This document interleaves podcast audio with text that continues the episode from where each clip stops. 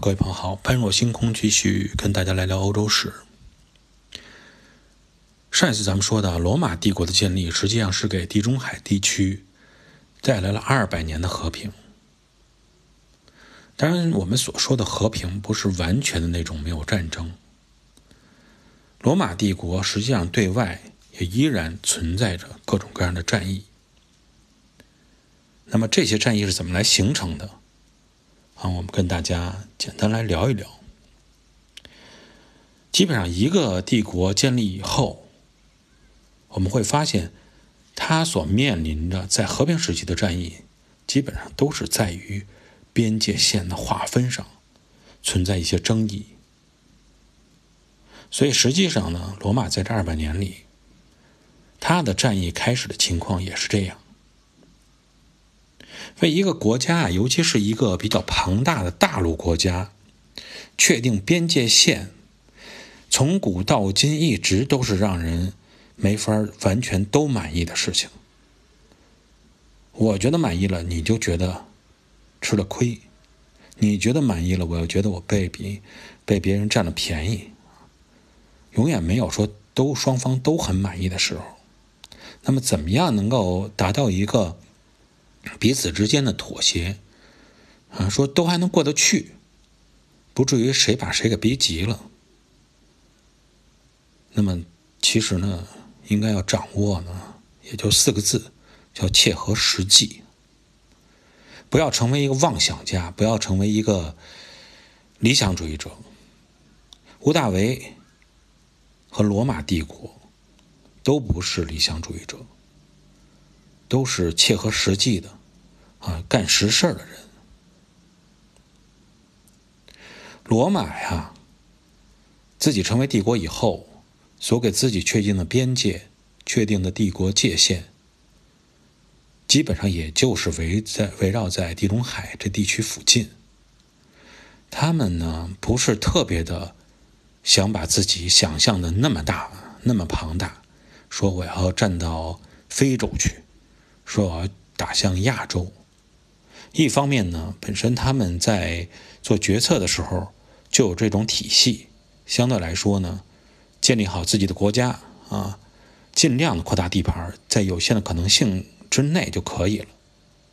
另外一个呢，也是看到前车之鉴，前面有的人尝试过，甚至于比我们的能力还强，比如说亚历山大，他建立的帝国不是没多久就分崩离析了吗？这样的前车之鉴，在罗马帝国里始终是要借鉴的。所以，对于罗马人来讲啊，这个庞大的帝国说一直要到什么印度洋、到什么亚洲去，基本上是没有存在过这种想法的。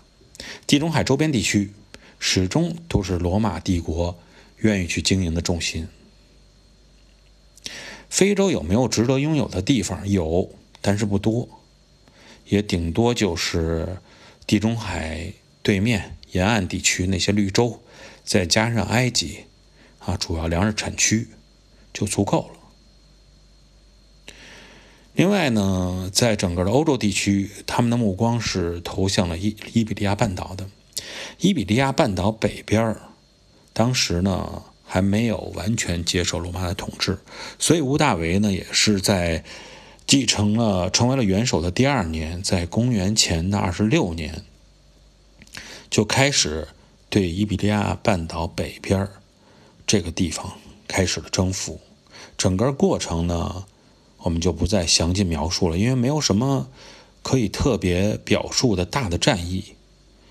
只不过对于那些在山地这些各自为战的民族来说，相对来说比较需要耗费时间。不像对于已经成立的这种统一的国家，你把他的正规军打败了，首领臣服了，国民也都臣服了，他这块你得一个一个嗯逐个击破，不可能是一蹴而就，所以最后的时间呢是在公元十九年才陆陆续续完成了这个工作。同样在小亚细亚半岛也是。进行了这些这个相应的征服工作嘛，呃，被本都王国请进安纳托利亚高原的凯尔特人，这也是凯尔特的分支嘛，叫加拉泰人，在公元前的二十五年就基本上完成了征服。同时呢，罗马帝国在这块也设了一个行省，就叫加拉泰行省。凯尔特人一直对于罗马来说不是什么威胁，好对付，呃，战斗力不强，打着打着就跑，互相之间呢有点勾心斗角，容易拆散他们。威胁始终在罗马心里呀存在着，依然是日耳曼人。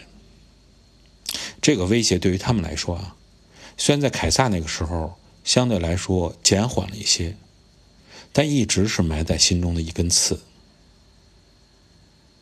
凯撒那个时代啊，罗马帝国已经向日耳曼人明示了啊，很明确的告诉你，莱茵河以东是你们的领地，那么莱茵河以西属于我们罗马帝国。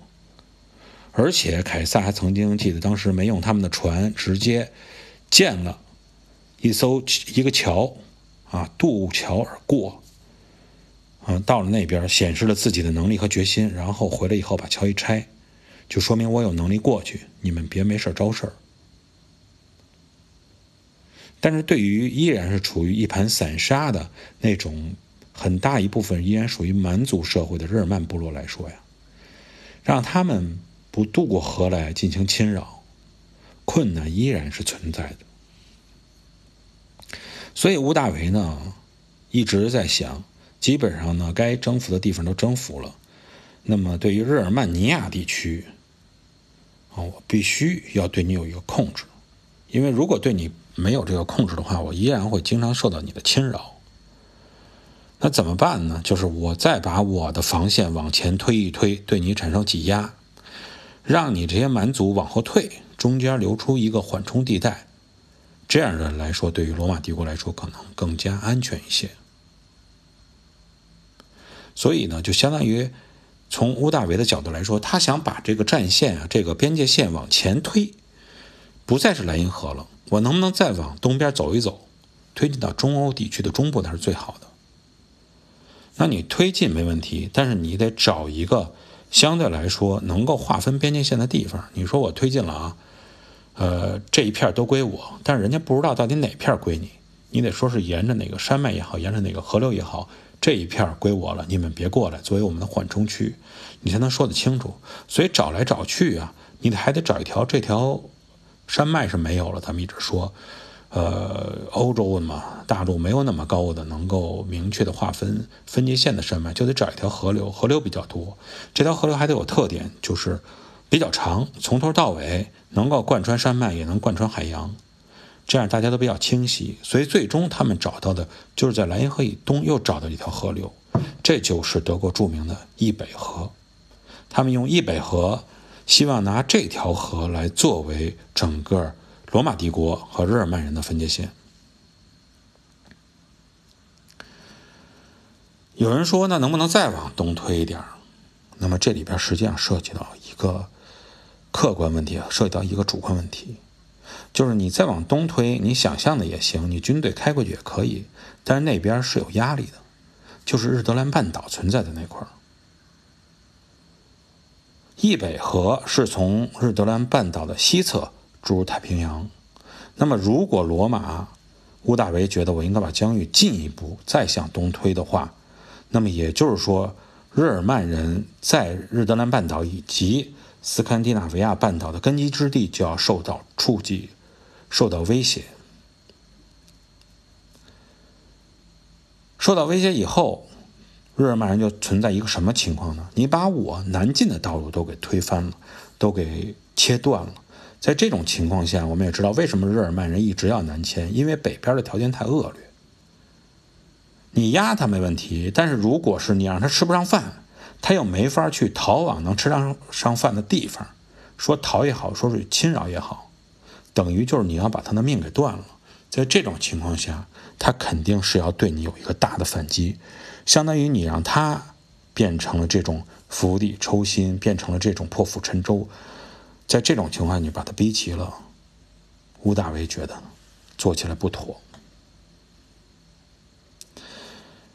呃，之前呢，网络上有一句话，戏言，说什么叫什么？走别人的路，让别人无路可走啊，等等，实际上这种话，说实话，在你没有足够实力的情况下，让别人无路可走和让别人永远没有路的情况下，你最好这种话就听听一乐而就结束了，啊，最好不要去尝试干这种傻事情，因为这样的话你会把别人逼急的。还有一句古话也要记住，就是兔子急了还能咬人呢。你去尝试不给别人留下一条退路的话，最终可能伤害的是你自己。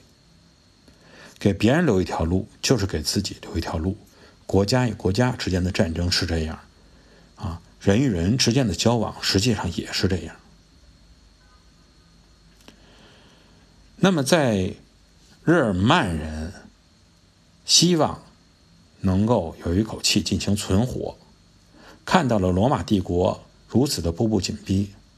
而乌大维的这一边又觉得，我只不过把战线推长一点，让我的国家更加安全。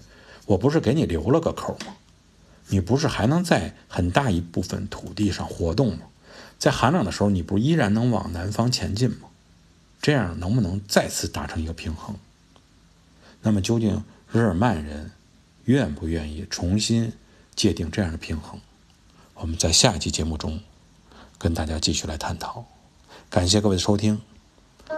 我们下一期节目再见。